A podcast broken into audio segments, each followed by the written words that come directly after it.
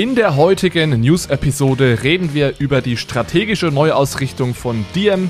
Wir reden über Bitcoin, Elon Musk und chinesische Regulatoren. Und wir werden auch wieder einige Zeit mit digitalen Zentralbankwährungen verbringen und den Neuigkeiten aus dem Unternehmenssektor rund um Blockchain, digitale Zahlungen und digitale Wertpapiere.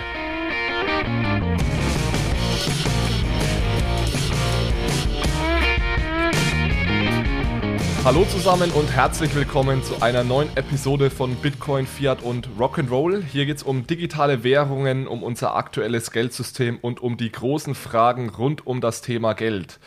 Wir sitzen heute zu dritt zusammen und nehmen mal wieder eine News-Episode auf. Und bevor wir anfangen, kurz zwei Ankündigungen. Und zwar haben wir uns dazu entschlossen, die Frequenz der News-Episoden etwas zu erhöhen. Es passiert einfach zu viel im Krypto- und CBDC-Space aktuell sodass wir uns entschlossen haben, ab sofort einmal im Monat eine News-Episode aufzunehmen. Das heißt, es wird jetzt jeden Monat eine News-Episode mit uns reingeben und dann noch zusätzlich jeden Monat eine, ja, ich würde sagen, normale Episode. Das heißt, das könnte ein Evergreen sein, ein Interview und so weiter. Das kennt ihr ja. Und was es natürlich in Zukunft auch weiterhin geben wird, ist jede Woche am Freitag eine 5-Minute Friday-Episode. Die zweite Neuerung ist, dass wir heute zum ersten Mal versuchsweise diese Episode auch per Video aufnehmen. Das heißt, wenn ihr das Ganze mit Bild sehen wollt, könnt ihr gerne auf unseren YouTube-Kanal schauen. Den verlinken wir euch auch gerne nochmal in den Show Notes und dann könnt ihr euch das Ganze mal mit Bild ansehen.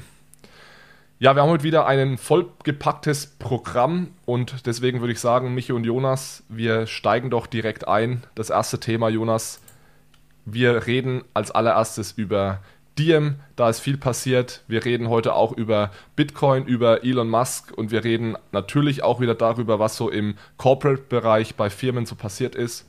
Von daher, ohne lang über, äh, um den heißen Brei herumzureden, lass uns loslegen, Jonas. Was gibt's Neues bei Diem? Super, danke Alex. Freue mich wieder dabei zu sein. Also bei Diem gab es wirklich sehr spannende und interessante Neuigkeiten. Also Diem hat im Endeffekt äh, bekannt gegeben, dass sie die Bewerbung bei der Schweizer Finanzmarktaufsichtsbehörde FINMA für das Betreiben eines Zahlungssystems in der Schweiz zurückgezogen haben. Zum Hintergrund, vor knapp einem Jahr wollte die DM Association noch in der Schweiz ähm, mit ihrem Zahlungssystem, wenn man so will, live gehen. Der Antragsprozess war auch nach diesem Jahr schon und der Prozess recht weit fortgeschritten. Man hätte auch theoretisch nach Erteilen der Lizenz äh, live gehen können. Das haben wir ja auch im letzten Podcast mit Julian Legoc äh, Anfang des Jahres thematisiert. Verlinken wir gerne nochmal in den Show Notes. Jetzt kann man sich natürlich fragen, naja, warum der Sinneswandel? Und hier meiner Meinung nach vor allem zwei, drei Hauptgründe. Der eine, es gibt einen neuen Stablecoin-Fokus. Also es soll jetzt mit einem US-Dollar-Stablecoin ähm, gelauncht werden und weniger vielleicht mit einem ja, Schweizer Franken-Stablecoin oder auch nicht mit einem US-Dollar-Stablecoin von der äh, Schweiz aus, sondern direkt aus den USA. Ähm, das hat meiner Meinung nach vor allem Lizenzgründe, weil teilweise Partnerunternehmen dort auch schon äh, Lizenzen äh, haben, um da auch zu starten, aber eben auch diesen neuen Fokus, dass man sagt, der US-Dollar-Markt ist aktuell einfach größer. Wir sehen es auch an den Zahlen, neun der zehn größten Stablecoins sind US-Dollar-Stablecoins. Deswegen, ja, ist die, die, die Marktkapitalisierung und die Popularität ganz klar bei ähm, US-Dollar-Stablecoins. Ähm, und hier ist man auch interessanterweise eine Partnerschaft eingegangen mit der US-Bank Silvergate ähm, Bank die den US-Dollar-Stablecoin emittieren wird und eben auch die Reserve managen wird. Und Silvergate, ja, ist, ich will nicht sagen Kryptobank, aber eine recht innovative amerikanische Bank, die schon lange Services rund um Kryptowährungen anbietet. Vielleicht hier gleich die Frage an euch, Alex, Michi, wie habt ihr denn diese News aufgenommen? Also macht es für euch Sinn oder ähm, ja, könnt ihr nicht ganz nachvollziehen, warum die DM Association die Lizenz oder den Antrag ähm, zurückgezogen haben? Also ich muss sagen, ich war im ersten Moment sehr überrascht und aber nach kurzer Überlegung auch wieder nicht, weil, äh, also überrascht war ich im ersten Moment deswegen, weil es die ganze Zeit ja hieß, und das hat uns Julian auch im Podcast erzählt vor ein paar Mo Monaten, dass sie eigentlich ganz kurz vor einer Einigung mit der FINMA sind, also mit der Schweizer Finanzmarktregulierung. Und deswegen bin ich davon ausgegangen, dass jetzt jede Woche die Neuigkeit kommt, man hat sich geeinigt und ist jetzt ein reguliertes Zahlungssystem in der Schweiz. Ähm, das hat mich gewundert, aber dann war es ja schon länger klar, dass sich Diem auf die USA und auf dieses Stablecoin-Konzept konzentrieren möchte.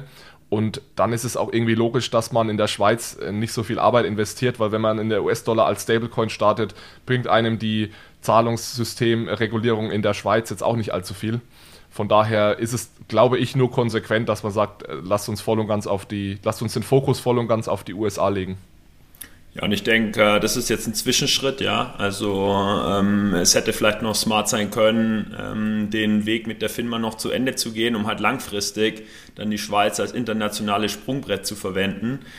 Ähm, und äh, Diem, respektive Libra zu begehen, hat ja auch eigentlich eine schöne Hartnäckigkeit bewiesen. Ja, also sie haben, sie haben pivotiert, äh, nicht nur den Namen unbenannt, sondern halt auch dann die Art des Stablecoins ähm, ähm, umgestaltet.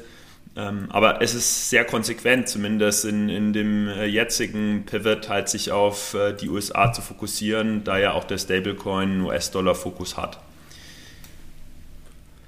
Ja, spannend. Also ich sehe es äh, tatsächlich relativ ähnlich wie ihr, aus strategischen Gründen schon nachvollziehbar. US-Dollar-Stablecoin-Markt ist groß man will jetzt auch nicht, äh, man hat sich, finde ich, auch so ein bisschen in der Firma vermutlich den Zahn ausgebissen. Also meine Einschätzung ist, man wollte in der Schweiz äh, launchen, hat auch gedacht, ja, das ist eine Jurisdiktion, die sehr offen bezüglich Krypto und Blockchain ist, was man ja auch sieht, Stichwort Crypto Valley.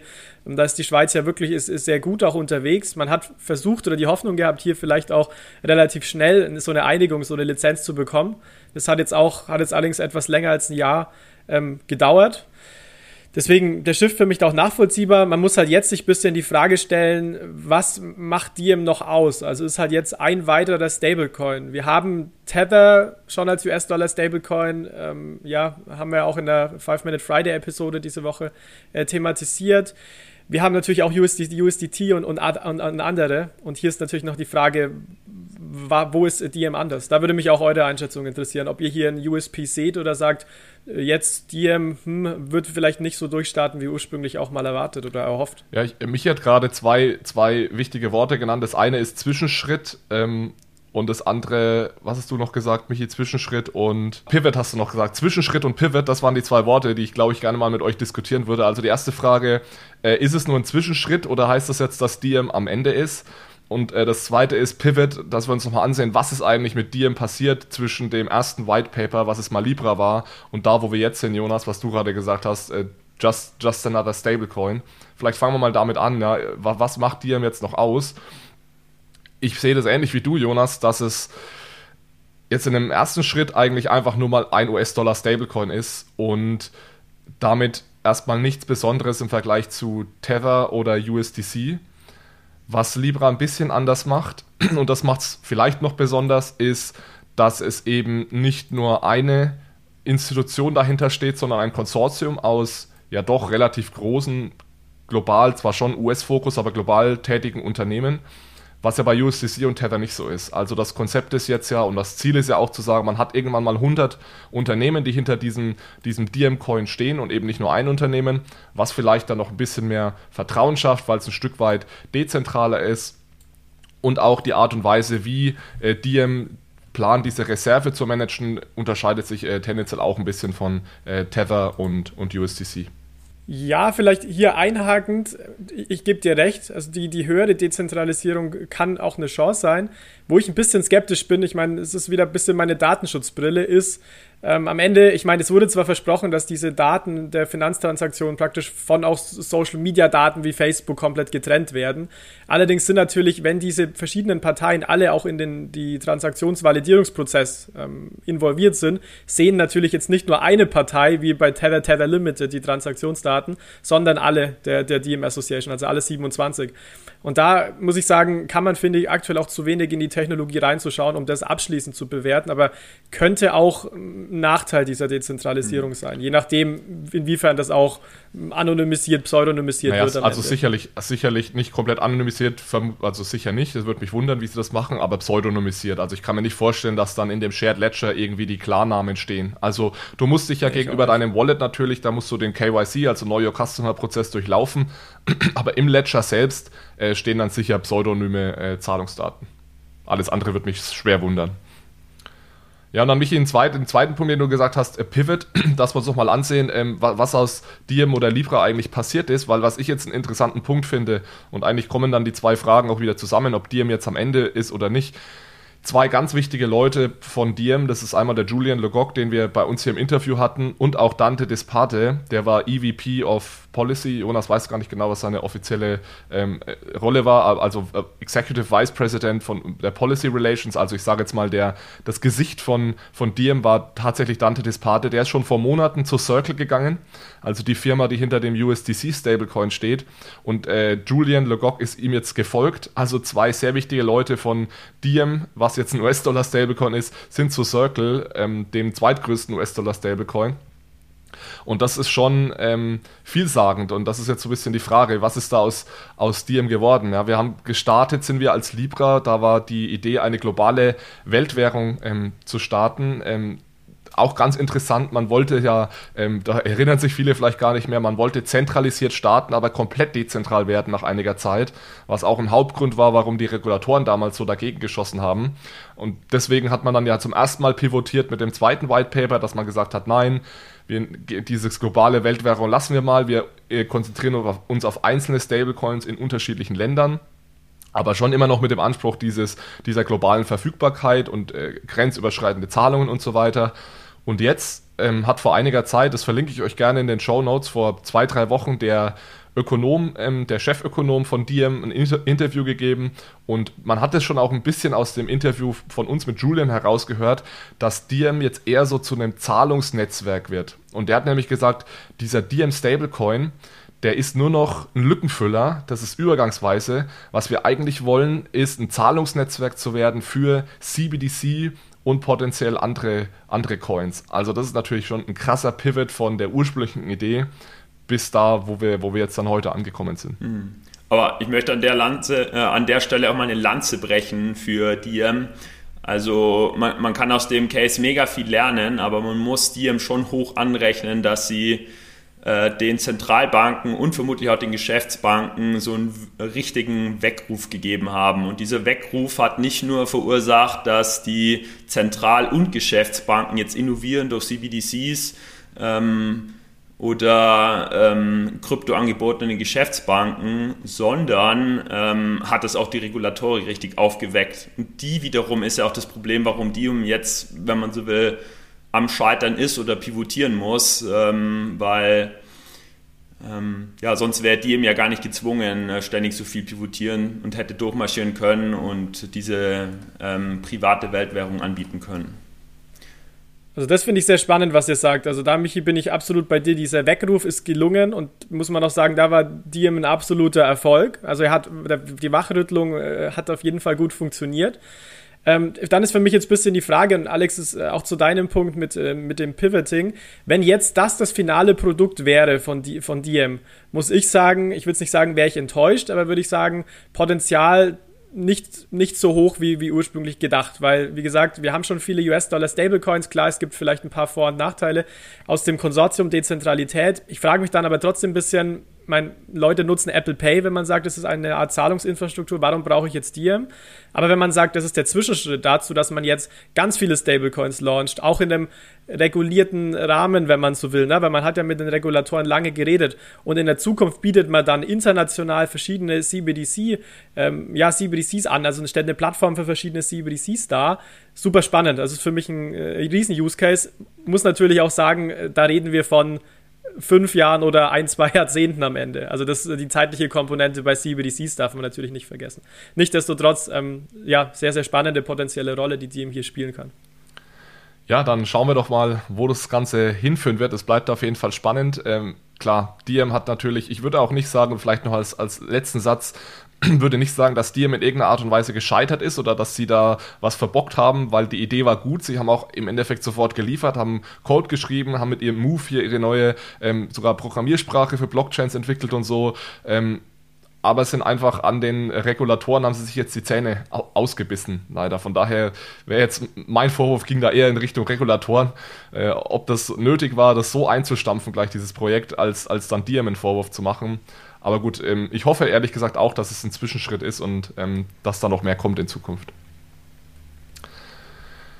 Okay, wollen wir mal in, in den zweiten Block steigen. Wir wollen heute natürlich auch über Bitcoin reden. Da ist in den letzten Tagen viel passiert und zwar äh, kurstechnisch. Wir reden hier ja selten über den Preis, aber ich glaube, heute kommen wir da nicht dran vorbei, nachdem jetzt irgendwie der Markt in wenigen Tagen um ja, 30 Prozent oder mehr korrigiert hat.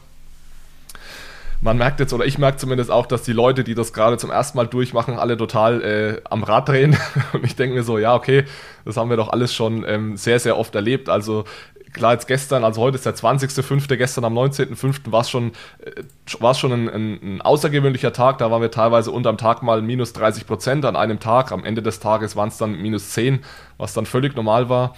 Aber ja, da sind einige schon nervös geworden, habe ich einige Nachrichten bekommen äh, über den Tag.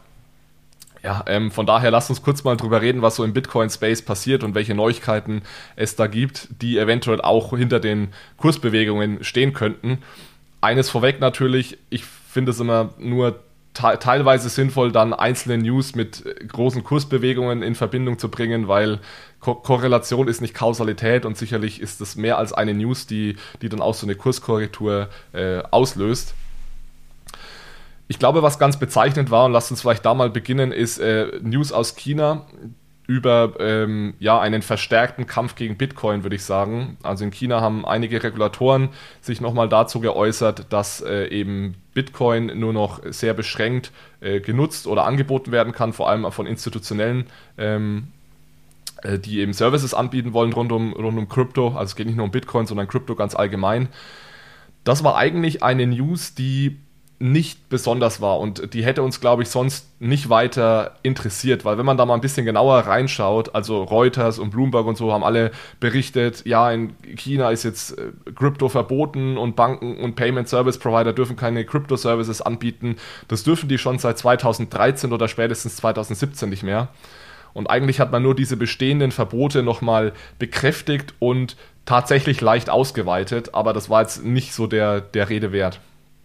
Alex, vielleicht kurz zum Verständnis. Das heißt, es geht hier wirklich nur um Finanzinstitute und nicht um, um allgemeine Zahlungen, die verboten wurden oder werden sollen. Oder? Genau, also im privaten Umfeld darf man, darf man das weiterhin verwenden, man darf das auch besitzen. Mhm. Ähm, aber was nicht erlaubt ist, aber schon länger in China, ist, dass Banken oder Zahlungsanbieter irgendwelche Services rund um Krypto anbieten. Und das wurde jetzt noch leicht ausgeweitet. Also es kam schon tatsächlich ein bisschen was dazu. Ähm, zum Beispiel, also ich was ich jetzt äh, gelesen habe, was Neues ist, dass, dass, zum Beispiel Fondsanbieter jetzt auch keine Kryptoprodukte oder Trusts dürfen keine Kryptoprodukte anbieten.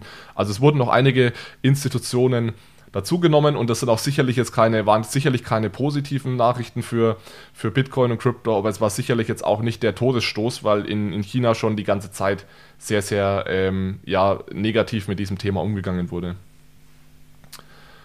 Aber was man gesehen hat, ja, in dem nervösen Marktumfeld hat das dann dazu geführt, dass alle verrückt geworden sind und das hat sicherlich auch nochmal zumindest dazu beigetragen, ähm, dass sich hier, dass sich hier diese, diese Kurse so negativ entwickelt haben. Und das war ja wirklich richtiges Gemetzel. Also wenn man sich gestern angeguckt hat, ähm, viele Exchanges äh, down, CoinMarketCap teilweise nicht verfügbar. Also das hat mich schon wirklich sehr, sehr stark an irgendwie, wann war es, Beginn 2018 äh, erinnert, wo Bitcoin natürlich ein weiteres Mal für tot erklärt wurde und wo man aber trotzdem selbst, also ich meine, ich bin relativ entspannt, muss ich sagen, was das Ganze angeht. Aber wenn ich dann teilweise sehe, dass ich, äh, ich will jetzt nicht sagen stundenlang, aber lange nicht in meine Accounts äh, reinkomme, wenn ich zumindest teilweise meine Funds noch, äh, noch äh, online halte, wird man trotzdem so einen Ticken nervös, wenn man es so, so nennen kann. Ich weiß nicht, wie es euch ging. Ja, also Coinbase war gestern auch mal kurz down und da dachte ich dann schon, oha, also wenn irgendwie, ich meine, Coinbase ist jetzt an der Börse, ist eine, keine Ahnung, wo die Marktkapitalisierung jetzt steht, aber im, ich sage jetzt mal 60, 70 Milliarden Bereich, also das ist im Endeffekt eine, eine große Bank, ja, und die Website ist nicht erreichbar in so einem, zu so einem Zeitpunkt. Also da sieht man dann schon, auch wenn diese Firmen sehr hoch bewertet sind, dass dieser Space schon noch jung ist und dass das Startups sind und ähm, dass da auch nochmal was schiefgehen kann, ja. Ja, und äh, das ist halt auch ein Ausdruck davon, wie äh, emotionsgetrieben der, der Markt ist und dass halt auf wenige oder, oder zumindest die Akteure, die jetzt so aktiv sind, nicht aufgrund von Fundamentaleinschätzungen äh, im Markt sind, sondern weil sie halt News konsumieren, verunsichert sind und dann halt emotional schnell agieren. Und, und das Muster kennen wir jetzt zu Genüge und nicht nur aus Krypto, das kennt man ja auch aus anderen Assetklassen. Ja, genau, und das wird ja dem, dem Markt jetzt auch gerade vorgeworfen, dass er so nervös ist und dass er auf gewisse äh, Nachrichten dann auch überreagiert. Also wir können ja gleich noch mal über Elon Musk und Tesla reden, dass er da sicherlich auch eine Rolle gespielt hat und dass dann mit wenigen Tweets der Markt so bewegt werden kann. Also wie gesagt, wieder Korrelation ist nicht Kausalität, aber da gab es ja auch eine gewisse zeitliche, einen gewissen zeitlichen Zusammenhang. Es ist natürlich eigentlich keine gute, keine gute Erfahrung gewesen in den letzten Tagen, dass jemand wie Elon Musk ähm, hier die, die komplette Krypto, Krypto-Welt so, so durcheinander bringen kann mit ein, zwei sinnlosen Tweets. Ja. Hm. Vielleicht, Alex, magst du da die äh, Hörer nochmal abholen, was denn Elon Musk praktisch ge gesagt hat oder was so die Gründe waren? Ja, genau. Also es gab einige, einige Tweets. Äh, ich denke, es losging am 12.05. Da hat äh, Elon Musk angekündigt, dass Tesla Bitcoin jetzt nicht mehr als Zahlungsmittel akzeptiert. Es war ja vor drei Monaten war das, da haben sie gesagt, ab sofort kann man Tesla auch mit Bitcoin kaufen. Sie haben gleichzeitig auch 1,5 Milliarden in Bitcoin investiert. Diese 1,5 Milliarden, ich glaube, es sind ein bisschen weniger, weil sie währenddessen schon mal ein paar verkauft haben, aber ihren Bitcoin-Bestand, den behalten sie. Also Tesla verkauft jetzt äh, keine Bitcoin, aber es ist nicht mehr möglich, ähm, jetzt mit, mit Bitcoin sich, sich Teslas zu kaufen. Und dann kamen noch ein, zwei andere äh, Tweets. Ähm, und was vor allem dann der Bitcoin-Community ein bisschen aufgestoßen hat, ist, dass die offizielle Begründung für diesen Rückzug von Tesla war, äh, dass Bitcoin eben zu viele fossilen Energie für die Abwicklung der Transaktionen verbraucht. Und das ist natürlich ein bisschen eine komische Begründung, weil das war vor drei Monaten auch schon klar und deswegen hat es so ein Stück weit wie so ein vorgeschobener äh, Grund gewirkt, dass, dass, dass äh, sich Tesla da jetzt äh, zurückzieht. Und die Bitcoin-Reserve will Tesla aber erstmal halten, oder? Oder dazu wurde nichts bekannt? Genau, die, nee, wurde, wurde was bekannt. Die haben ganz klar gesagt, okay. sie, sie behalten ihre, äh, ihre ähm, Reserven und gestern hat äh, Elon Musk auch nochmal getweetet, äh, gestern als es so runterging, äh, Tesla has diamond hands. Also es bedeutet so viel wie Tesla verkauft nicht, auch wenn der Markt ähm, jetzt äh, abstürzt. Hm. Und das ist natürlich super, weil das stabilisiert natürlich wieder den Preis. Das war auch notwendig, also gute, gute Reaktion. Ja, und auch das zeigt ja, dass, ähm, ich glaube, ähm, Musk als Individuum äh, durchaus Bitcoin ähm, zum Teil verstanden hat und deswegen auch ähm, langfristig hoddeln möchte. Ich glaube einfach, dass er die Interessen äh, Teslas schützen muss. Und wenn äh, Tesla jetzt zum Beispiel sein Green Image aufrechterhalten möchte und gleichzeitig in der Öffentlichkeit diese äh, Energiediskussion zu Bitcoin stattfinden, ja, dann muss er halt auch äh, Investoren und vor allem den Ruf seines Unternehmens schützen. Das, das, stimmt schon, Michi, aber kann man das nicht dann auch anders framen? Ich meine, man weiß aktuell aus China, dass schon auch viel ähm, also klar ist noch Potenzial, aber dass auch einiges mit Überschuss und auch mit grüner Energie passiert. Kann man nicht dann praktisch tweeten und sagen, hey, wir müssen praktisch alle dafür sorgen, dass wir wegkommen von teilweise dreckiger Energie, die dann ja in China auch noch verwendet wird, mit Kohle hin zu der Energie. Also für mich ist ein bisschen eine Frage des, des Framings, aber ich vermute auch, dass, was du sagst, Michi, ist schon richtig, dass im Endeffekt irgendwie der Druck auch zu groß war, dass Kunden halt auch gesagt haben, hey, ähm, das passt nicht zu eurem Image, aber ich finde, wenn wirklich die Vision wäre, dass man Bitcoin gut finde, dass man da auch zur positiven Entwicklung beitragen müsste, hätte man das anders framen können. Also es ist zumindest nicht glaubhaft jetzt zu sagen, wir haben nach, also so haben sie es ja nicht gesagt, aber so kommt es natürlich rüber, wir haben jetzt nach drei Monaten herausgefunden, dass Bitcoin viel Energie verbraucht und deswegen sind wir doch dagegen oder können wir doch nicht machen. Das war ja von Anfang an klar. Also ich gehe davon, also es gibt ja verschiedene mögliche Gründe, die jetzt auch diskutiert werden. Äh, ich gehe davon aus, dass es, dass erstens Tesla kaum Autos verkauft hat gegen Bitcoin. Das kann ich mir nicht vorstellen. Da gab es vermutlich eine Handvoll. Ähm, und ich kenne aber jemanden. Oh, sehr gut. Hey, du selbst, Jonas, oder? Nee, tatsächlich nicht. Verpasst. Und, und zweitens glaube ich, dass sie also auf der einen Seite wenig, wenig verkauft haben über Bitcoin und zweitens, dass sie sehr, sehr viel Gegenwind von ihren Kunden bekommen haben, Jonas, wie du sagst, die ja an sich sehr äh, umweltbewusst sind. Ja, und von daher haben sie sich wahrscheinlich dann unter Druck gesetzt gefühlt. Ähm, es gab noch ein paar andere Gründe, die wurden jetzt gar nicht so, so stark diskutiert, aber zum Beispiel gibt es auch die Gefahr, dann aus äh, nachhaltigen Aktienportfolios zu fliegen, ja, aus Fonds die sich einfach auf, auf äh, grüne, grüne Unternehmen spezialisieren. Ähm, die Gefahr besteht, was natürlich nicht so gut für den Aktienkurs wäre. Und noch ein zweiter Grund war, dass sich Tesla gerade bei der amerikanischen Umweltschutzbehörde bewirbt äh, für die Teilnahme an den, am Handel mit Gutschriften für erneuerbare Kraftstoffe. Also da gibt es in den USA so ein System, dass wenn du ein sehr grünes Unternehmen bist, da bekommst du so eine Art Zertifikat, nenne ich jetzt mal. Und wenn du das nicht verbrauchst, also weil du die Energie nicht verbrauchst, kannst du dieses Zertifikat weiterverkaufen, beispielsweise an, an Ölraffinerien. Und das ist also ein, ein, dieser Markt ist also hunderte von Milliarden groß und das ist ein relativ äh, wichtiges Business für, für Tesla. Die wollen da rein, die wollen diese, diese Credits, diese Zertifikate bekommen und äh, vor dem Hintergrund müssen sie eben sehr vorsichtig sein, um, um diese Bewerbung nicht zu gefährden, weil das soll anscheinend jetzt auch in den nächsten Wochen entschieden werden und das könnte auch noch eine, eine Rolle gespielt mhm. haben. Ja, also ich finde halt, Tesla ist Musk und Musk ist Tesla, zumindest in der öffentlichen Wahrnehmung. Und man beobachtet halt jetzt so einen Reifeprozess bei Tesla und Musk, dass er zunehmend sich halt mit seinen ähm, privaten Meinungen ein bisschen distanzieren muss ähm, und, und halt jetzt zunehmend ähm, ja, die Interessen da von Tesla vertritt. Und ich finde, die Frage, die wir uns als Crypto-Community stellen müssen, ist nicht, äh, wie wir es jetzt finden, dass Musk auf Twitter äh, herumtrollt und uns alle aufscheucht. Ja, die Frage muss eigentlich sein, wie gehen wir möglichst professionell ähm, mit dem lauten Geschrei in den Medien um? Da, da, bin ich auch bei dir, Michi, und ich muss sagen, ich muss in dem Zusammenhang auch jemanden loben, und zwar ist das im Endeffekt der Kryptomarkt. Ähm, warum? Ähm, ich meine, als damals Bitcoin so explodiert ist, das waren ja einige hunderte Prozent, gab es eigentlich auch keinen Haupt, also gab es keinen richtigen Grund. Es war vor allem wieder Musk, der gepusht hat, Tesla-Ankündigung zusammen mit äh, viele Banken wollen Custody. Also es war so, so ein ganzer Push, einfach, dass die, die Industrie praktisch jetzt immer mehr ähm, nachfragt. Riesen Kursanstieg gewesen, utopisch. Und ich meine, jetzt kommt die Korrektur wieder durch eine, durch eine Ankündigung, die eigentlich nichts, nichts Neues ist in dem Sinn. Aber der Markt ging meiner Meinung nach extrem stark nach oben, teilweise wegen Musk und jetzt geht er stark nach unten wegen Musk. Also das heißt, aus, aus Marktsicht hätte es mich ehrlich gesagt gewundert, wenn der Markt jetzt gar nicht reagiert auf die, auf die Nachricht von, von Musk. Also irgendwo deswegen auch, wenn, wenn man das sagen kann, in dem Zusammenhang eine gesunde Reaktion, die der Markt zumindest gezeigt hat.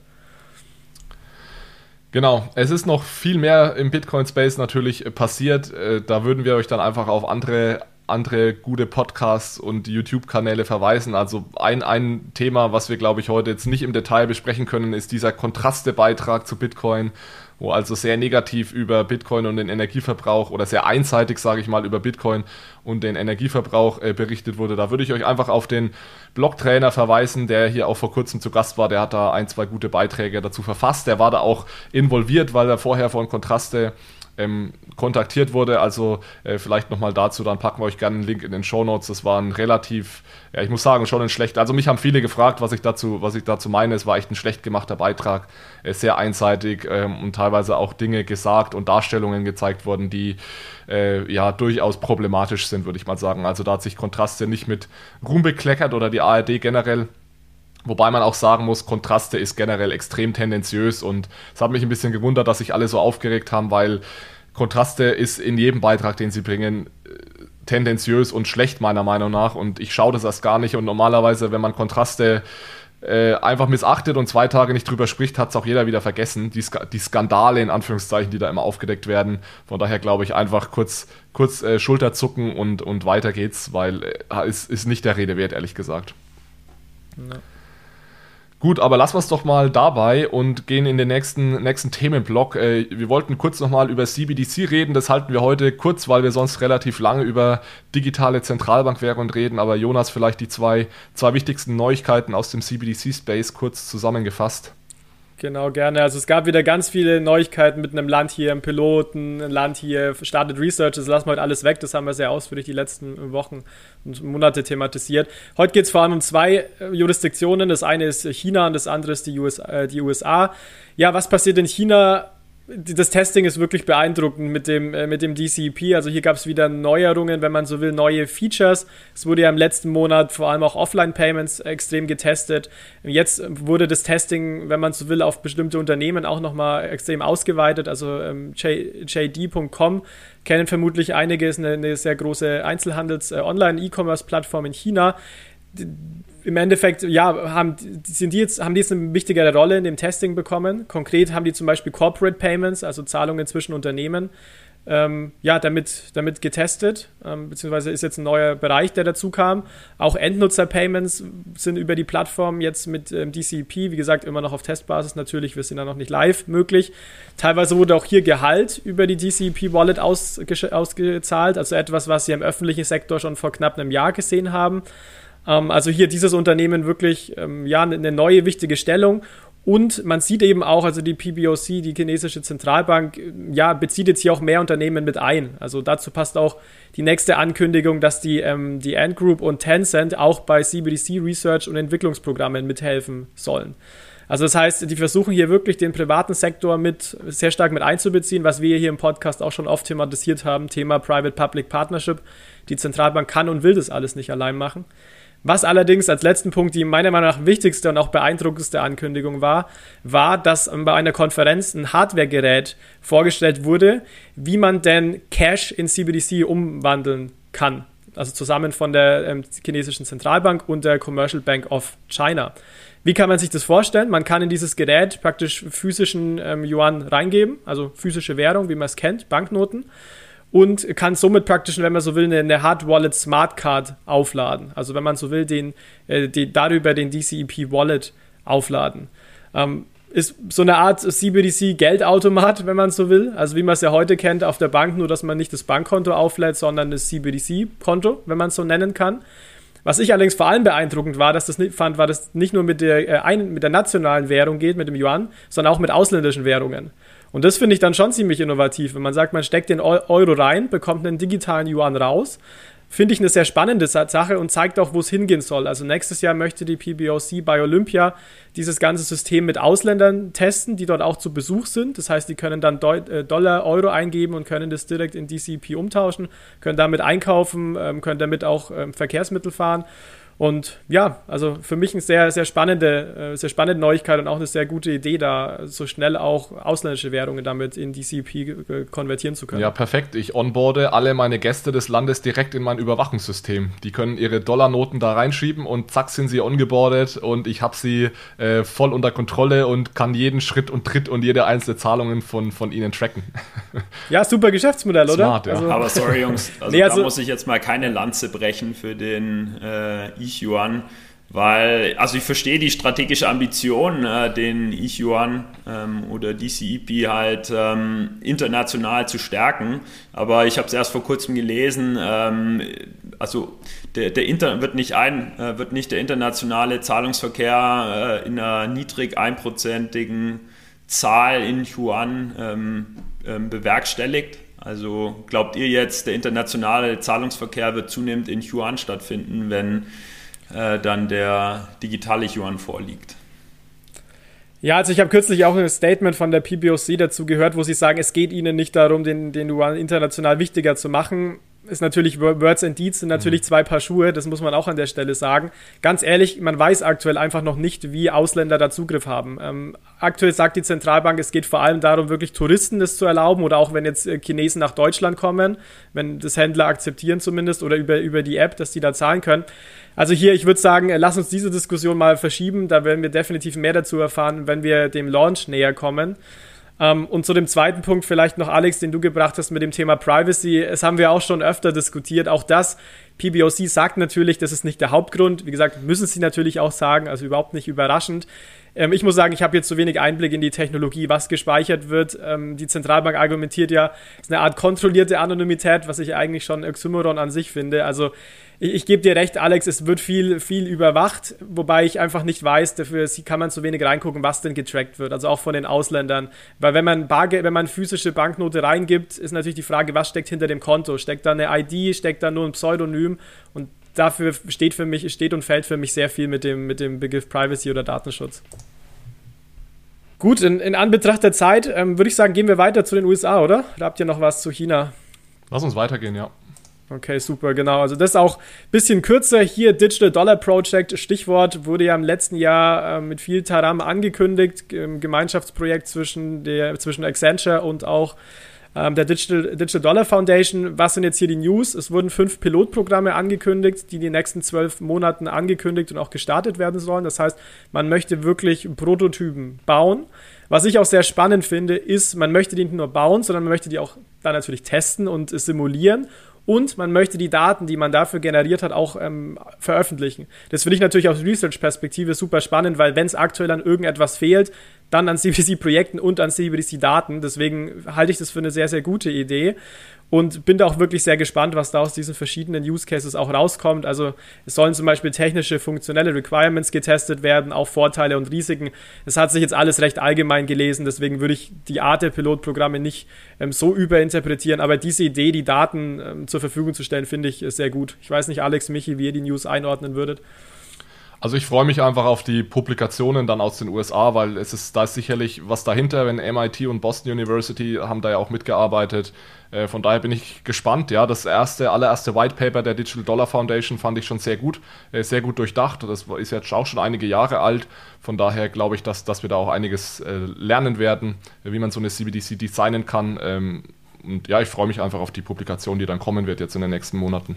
Ja, und äh, ich finde ich find das eigentlich schon zu begrüßen, ja, wenn du halt äh, versuchst, unmittelbar so relevante Echtzeitdaten einzuholen, die dann die Entscheidung informieren und dann halt auch den Implementierungsprozess. Und ich glaube tatsächlich, dass es eigentlich ein Wettbewerbsvorteil ist oder eine smartere oder eine smartere Methode, hat eine Projektentscheidung dann auf so Pilotdaten zu fundieren und nicht auf eine Umfrage, wie es die EZB tut.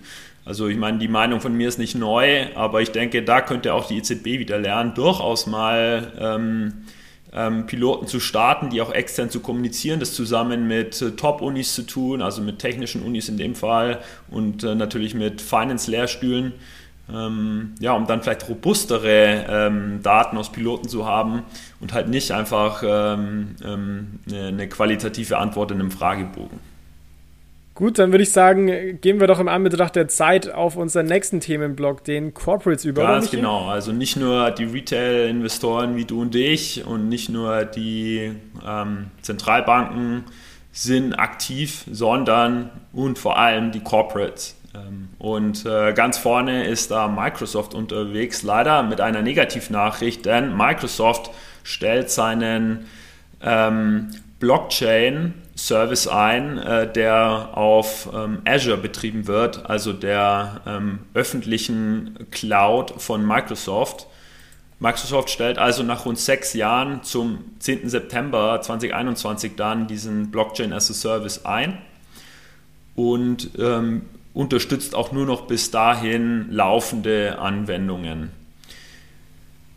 das kommt nicht mega überraschend, denn neue Projekte oder Mitglieder konnten jetzt schon seit dem 10. Mai nicht mehr ähm, so einen Blockchain-Service abrufen. Ja, ich glaube, viele von euch fragen sich jetzt vielleicht, ja, was genau ist denn Blockchain as a Service? Wir haben einen kleinen Use Case mitgebracht, dass wir das besser verstehen, nämlich Leistungsverträge zwischen einem Unternehmen und einem Lieferanten. Ähm, da ist jetzt die Idee, wenn ein Lieferant so ein die Vertragsbedingungen überfüllt, dann erhält er einen Bonus und wenn der gleiche Lieferant diese Vertragsbedingungen untererfüllt, dann zahlt er eine Strafe. Und die Blockchain als Technologie ähm, unterstützt jetzt eben Unternehmen dabei, diese Vertragsbedingungen elektronisch zu messen und zu kodieren, dass keine Streitigkeiten darüber entstehen können, ob diese Vertragsbedingungen über- oder untererfüllt würden. So, was hat das jetzt mit Blockchain as a Service zu tun? Naja, ähm, wenn es solche Blockchain-Services gibt, dann kann eben ein beliebiges Unternehmen einfach ähm, oder dann muss es keine eigene Blockchain entwickeln. Ja? Es kann dann diesen Blockchain-Use-Case auf einer externen Blockchain-Infrastruktur erstellen, hosten und durchgehend verwenden, ohne sich, ein, ähm, ohne sich technische Sorgen machen zu müssen. Und das erscheint eigentlich ein attraktives Marktsegment zu sein. Äh, Frage ist halt jetzt, warum Microsoft sich aus genau diesem Markt ähm, zurückzieht. Gibt es dann jetzt eigentlich Alternativen oder hast du irgendwie Ideen, ob und wer das schon genutzt hat in letzter Zeit? Bricht da jetzt ein, also vermutlich haben es nicht viele bei Microsoft genutzt, sonst würden sie es nicht einstellen. Aber ähm, für die Firmen, die es genutzt haben, welche Alternativen haben die dann jetzt? Ja, also gute Frage. Erstmal, wer hat es genutzt? Ja, also Microsoft hatte schon prominente Kunden. Ähm, äh, und auch Popularität erreicht. Also äh, die Schwergewichte unter den Kunden waren JP Morgan, Starbucks und äh, Singapore Airlines. Und der Alternativvorschlag, den Microsoft jetzt macht, ist ähm, auf den Quorum Blockchain Service zurückzugreifen. Der wiederum wird von Consensus betrieben. Aber, und das ist der Punkt, auch diese Quorum-Blockchain wird auf Azure, also in der öffentlichen Cloud von Microsoft, betrieben. Ähm, ja, sodass eigentlich Microsoft hier so ein klassisches Plattform- oder Ecosystem-Play lanciert und halt auf einen mhm. Geschäftspartner verweist, der dann qualitätsgesichert ist, sodass Microsoft eine robuste Empfehlung aussprechen kann. Okay, also vielleicht gar nicht so negativ die Nachricht, weil es eine Alternative gibt, an der Microsoft auch noch äh, Geld verdient. Also Microsoft zieht sich jetzt nicht komplett zurück aus dem, aus dem Blockchain-Business sozusagen. Genau. Und ganz im Gegenteil, äh, man muss halt, es gibt auch eine Positivnachricht zu Microsoft, denn ähm, die, ähm, die ION oder ION, also dieses Bitcoin-basierte Identitätsnetzwerk von Microsoft, ist gestartet. Ähm, also Microsoft bleibt schon investiert im äh, Blockchain-Business, nur einfach Blockchain as a Service auf einer eigenen Public Cloud bietet es so nicht mehr an. Aber zurück zu Ion, also das ist so ein dezentrales Identitätsnetzwerk, das jetzt die Beta-Phase verlassen hat. Das bedeutet konkret, dass Nutzer jetzt künftig ähm, vollständig auf Nutzernamen und E-Mail-Adressen verzichten können, äh, sodass es völlig anonym ist. Und das Interessante an diesem Netzwerk ist, dass es auf der Bitcoin, auf dem Bitcoin Mainnet ähm, betrieben wird. Und ja, da ist natürlich sofort die Frage, warum ausrechnet das Bitcoin Mainnet? Und äh, Microsoft äußert sich dazu, nämlich ähm, der Grund ist der Sicherheitsaspekt. Also Microsoft erachtet die Kosten auf einen Angriff auf Ion, also auf das Bitcoin Mainnet, als so hoch, ähm, dass so ein Angriff praktisch nicht umgesetzt werden kann. Und ähm, das ist halt die äh, andere Seite dieser Energiedebatte. Ja, also das Mainnet ist energieintensiv, aber es ist verdammt sicher dadurch, wenn nicht sogar die sicherste verteilte Datenbank, die wir derzeit kennen. Michi, hier vielleicht eine kurze Verständnisfrage. Ähm, wenn, ich, wenn ich das höre, Identitätsnetzwerk und Bitcoin, da, da, fehlt mir, da fehlt mir gerade ein bisschen die Fantasie, wie das ausschauen kann, weil bei Bitcoin ist ja genau der Vorteil, man hat da keine Identität hinterlegt, sondern nur ein Pseudonym, man kann sich unendlich viele Wallets generieren. Wie kann ich mir denn vorstellen, dass dieses System funktioniert? Oder wie wird aus, aus Bitcoin, aus, aus, wird da dann aus meinem Public Key eine Identität abgeleitet? Oder vielleicht könntest du da noch ein bisschen, es noch ein bisschen ausführen. Ähm, also so tief bin ich da nicht reingestiegen. Äh, das wäre vielleicht mal ein interessantes Thema für einen unserer Five-Minute Fridays.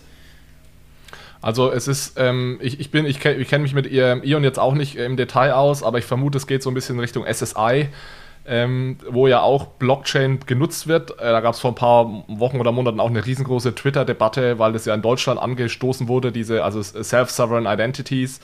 Ähm, ich will jetzt nichts Falsches erzählen, weil ich nicht weiß, ob Ion, Ion auch SSI, ähm, ob es da auch um SSI geht, aber da geht es nicht darum, dass die Daten auf der Blockchain gespeichert werden, sondern dass die Authentifizierung über die, über die Blockchain läuft. Ähm, weil sonst, Jonas, hast du natürlich recht, dass äh, wenn ich Daten auf der Blockchain speichere, sind sie ja einsehbar. Also da geht es eher um die äh, Authentifizierung meiner Identität und nicht um die Speicherung meiner Identität auf der, auf der Blockchain. Aber da können wir gerne mal, das können wir gerne mal zum Anstoß nehmen, das uns nochmal äh, detaillierter in dem Five-Minute Friday anzusehen, sowohl SSI als auch, als auch Ion. Mhm, Fände ich super spannend, ja. Genau. Dann äh, gibt es noch News von JP Morgan. Ähm, denn JP Morgan startet eine neue Blockchain-Initiative und zwar im grenzüberschreitenden Zahlungsverkehr. Das tut sie mit der größten Bank Südostasiens, nämlich DBS, und mit der staatlichen Singapuri, äh, singapurischen Investmentgesellschaft ähm, Temasek. Und zwar starten die drei zusammen das Joint Venture Partior ähm, und zwar als offene Industrieplattform. Ähm, die Plattform lösiert jetzt erstmal oder ermöglicht erstmal Transaktionen in US-Dollar und in Singapur-Dollar, hat aber auch schon Pläne zur Erweiterung auf andere Währungen und Märkte formuliert. Ja, und die Mission, die dieses Joint Venture für sich formuliert hat, ist oder sind effizientere digitale Clearing- und Settlement-Lösungen in der Bankenwelt.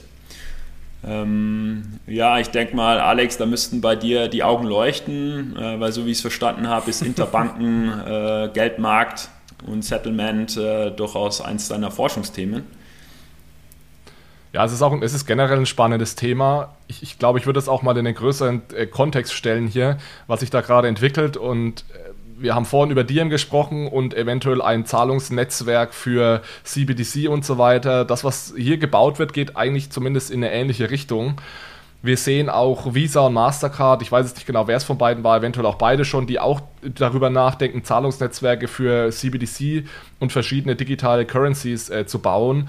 Und das ist was, was man gerade sich entwickeln sieht, dass also hier jetzt in dem Fall ein kleines Konsortium, Mastercard, Visa, Diem, dass jeder versucht, dieses Zahlungssystem der Zukunft zu werden, was also global erlaubt, äh, verschiedene digitale Währungen und Tokens ähm, ja auch über Grenzen hinweg effizient und schnell ähm, zu, hin und her zu schicken. Von daher finde ich das ein, ein spannendes Projekt äh, ganz generell und bin auch gespannt, wie, wie sich das in den nächsten Jahren, wie das ausgehen wird, dass da jetzt hier verschiedene neue Zahlungsnetzwerke und Systeme plötzlich aufkommen und vor allem äh, klassische Banken und Zentralbanken ähm, da oftmals äh, nicht dabei sind oder keine Rolle spielen oder nur einer von, eine von vielen Parteien sind, weil heute natürlich der allergrößte Teil über Zentralbanken und das Bankenkorrespondenznetzwerk ähm, geht, äh, wenn es um grenzüberschreitende Zahlungen geht. Von daher bin ich ja gespannt, wie sich das entwickelt in den nächsten Jahren. Ich finde es auch sehr spannend und es passt ja auch gut zum Beispiel zu diesem Spunta-Projekt, was wir neulich im Five Minute Friday vorgestellt haben, wo in Italien auch sowas gemacht wird, also eine Blockchain für, für Interbank, ähm, Settlement effizienter zu machen. Und finde ich, ist ein spannender Use Case für Blockchain, weil ich meine, man kann Parteien, also die Blockchain kann genutzt werden, um erstmal Vertrauen herzustellen zwischen den Banken, die sich ja nicht notwendigerweise vertrauen, siehe Finanzkrise vielleicht. Ähm, und ermöglicht eben auch ein standardisiertes Protokoll mit Schreibrechten für alle verschiedenen Banken da, ne, die, die untereinander setteln. Also deswegen macht auch für mich der auf den ersten Blick der, der, ja, der Use der Blockchain in dem Zusammenhang als wirklich extrem mhm. viel Sinn. Also spannend. Ja, und ihr habt schon richtig betont, es gibt eine Vielzahl derartiger Initiativen, vor allem im Privatsektor, und die haben eigentlich ein wiederkehrendes Muster oder eine Gemeinsamkeit, nämlich dass halt mit digitaler Technologie grenzüberschreitende Zahlungen effizient gestaltet werden sollen. Aber bislang gab es halt noch keinen so recht durchschlagenden Erfolg. Ein Punkt, das haben wir bei dir gesehen, ist die Regulatorik. Ein anderer ist aber, und das finde ich eigentlich noch ganz interessant, die Sonderstellung von SWIFT im internationalen Zahlungsverkehr. Äh, SWIFT gehört ja den Banken und keine Bank, glaube ich, hat zu Recht äh, Interesse, SWIFT ähm, hier echte Konkurrenz zu machen. Was jetzt neu an Partior ist, ist, dass es explizit auch auf digitales Zentralbankgeld abzieht als äh, Vehikel im internationalen äh, Zahlungsverkehr und diese CBDCs dann in die Plattform integriert werden können. Und vielleicht ist ja das ein Hebel, um ja langfristig von SWIFT wegzukommen. Gut, die Commerzbank hat auch auf sich aufmerksam gemacht, ähm, denn sie gehen eine strategische Partnerschaft mit dem Fintech 360X ein. Und ja, das ist eigentlich so ins Themenfeld Tokenization einzuordnen. Denn ja, und der deutschen Börse darfst du nicht vergessen. Also es ist ja ein Joint Venture aus deutscher Börse, Commerzbank und diesem Fintech 360X, ähm, weil ja hinter diesem 360X der Gründer Carlo Kölzer steht, der ja auch äh, 360T damals gegründet hat ähm, und deswegen sowieso die große Nähe zur deutschen Börse besteht. Ähm, von daher, dass die beiden zusammengehen, hat mich jetzt nicht so gewundert, dass die Commerzbank da noch mit dabei ist. Das war da schon, ähm, schon spannender, aber ja, ergibt auch Sinn, weil die Commerzbank ist ja in, in Deutschland äh, ganz vorne dabei, wenn es um, um Token geht oder Blockchain. Von daher ähm, ja, ergibt diese, die, diese Dreier-Kombo äh, schon Sinn und ich finde das auf jeden Fall eine spannende, spannende Kombination. Genau. Und äh, das Ziel der Partnerschaft ist es jetzt halt, einen Marktplatz und dann auch, ähm, wie immer bei Marktplätzen, ein Ökosystem zu bauen für, äh, also einfach um existierende reale Vermögenswerte zu tokenisieren. Und die Klassiker in der Diskussion sind natürlich immer Kunst und Immobilien äh, jetzt zum Start dieses, ähm, dieser Partnerschaft. Genau, vielleicht ein, ein Name noch, den wir da erwähnen müssen, ist Michael Spitz, ja, als einer der Co-Founder von 360X, der ja vorher beim Mein Inkubator jetzt lange Zeit CEO war und da ja auch sehr viel ähm, Blockchain unter anderem, aber auch, auch andere Dinge, also Fintech äh, generell gemacht hat. Und ich glaube, das ist schon eine, eine sehr interessante Kombination und ja, ich freue mich, was da, was da kommen wird, weil das ist tatsächlich was, was wir brauchen in den, in den nächsten Jahren, einen Handelsplatz, auf dem man tokenisierte Assets dann auch, auch handeln kann.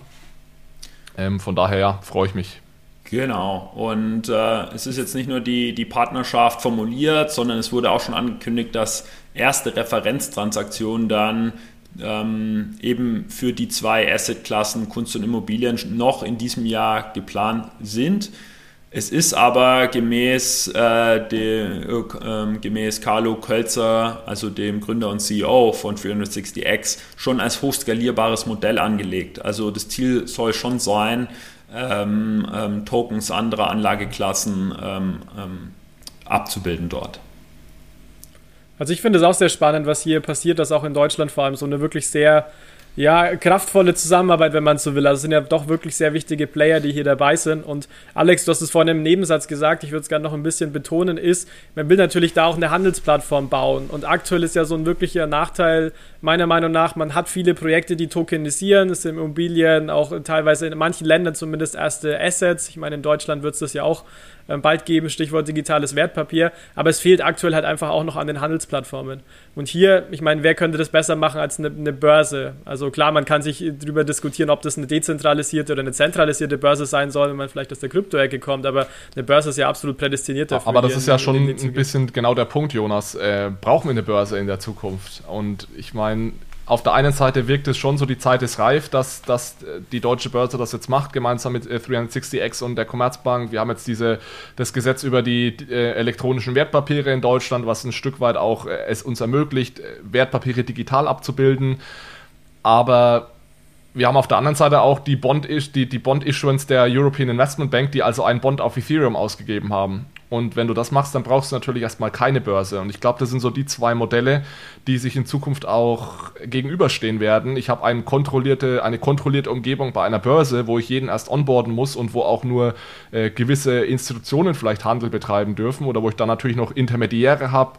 Ich habe noch einen Zentralverwahrer, ich habe noch einen, ähm, gewisse, gewisse Post-Trade- und Backoffice-Arbeit ähm, oder ich habe eben alles auf Ethereum, was alles komplett offen ist ja. wo jeder mitmachen kann und äh, kann in beide Richtungen gehen, ja.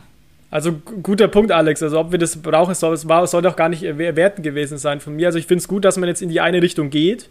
Die andere Richtung hat man ja schon mit dezentralen Exchanges, ähm, die DEXs, die ja heute auch schon live sind. Also ich finde, hier muss sich über die Zeit herauskristallisieren, was ist besser, was wollen die Leute, braucht man den Intermediär, ist es vielleicht effizienter ohne, ist es vielleicht besser mit, weil man jemanden hat, der dahinter steht, der intervenieren kann, der vielleicht verlorene Keys irgendwie recovern kann. Das ist wieder dieser klassische Trade-off, den wir halt überall in der Blockchain-Welt auch sehen. Aber ich finde es gut, dass man in die Richtung geht. Und ja, jetzt ist Zeit zu sehen, Produkte zu entwickeln und dann auch wirklich zu sehen, was ist denn besser, was wird denn auch von den Kunden nachgefragt.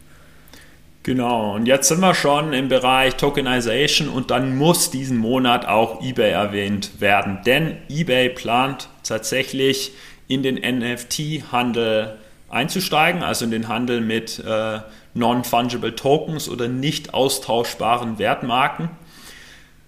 Und äh, eBay wäre damit der erste E-Commerce-Anbieter, der sich wirklich auf das Geschäft äh, mit digitaler Kunst einlässt. Ähm, und ja, erstmal muss man festhalten, auch da sind es wieder die Amerikaner, die den ersten Schritt gehen. Und die Umsetzung ist in den kommenden Monaten geplant. Es ist aber kein konkreter Zeitplan für die Einführung genannt. Und äh, einschränkend muss man auch sagen, dass zumindest in einem ersten Schritt, also im MVP sozusagen, nur qualifizierten Verkäufern ähm, zu Beginn entsprechende Programme, Tools und äh, Handelsbedingungen oder AGBs eben in eBay ermöglicht werden. Äh, das wird sicherlich äh, zu Beginn nicht jedermann, ähm, zumindest als Händler, nicht offen stehen. Und konkret ähm, war oder hat sich eBay Anfang Mai 2021 schon offen gezeigt für Kryptowährungen als Zahlungsmittel, ähm, was natürlich wichtig ist, äh, insbesondere als Voraussetzung für den NFT-Handel, der ja vornehmlich über oder mit Ether abgewickelt wird. Aber inwieweit eBay diese Pläne weltweit verfolgt oder vorerst nur in den USA das mal testet, ja, ist unklar, das müssen wir beobachten. Also, also die. Ja, ja sorry, Jonas.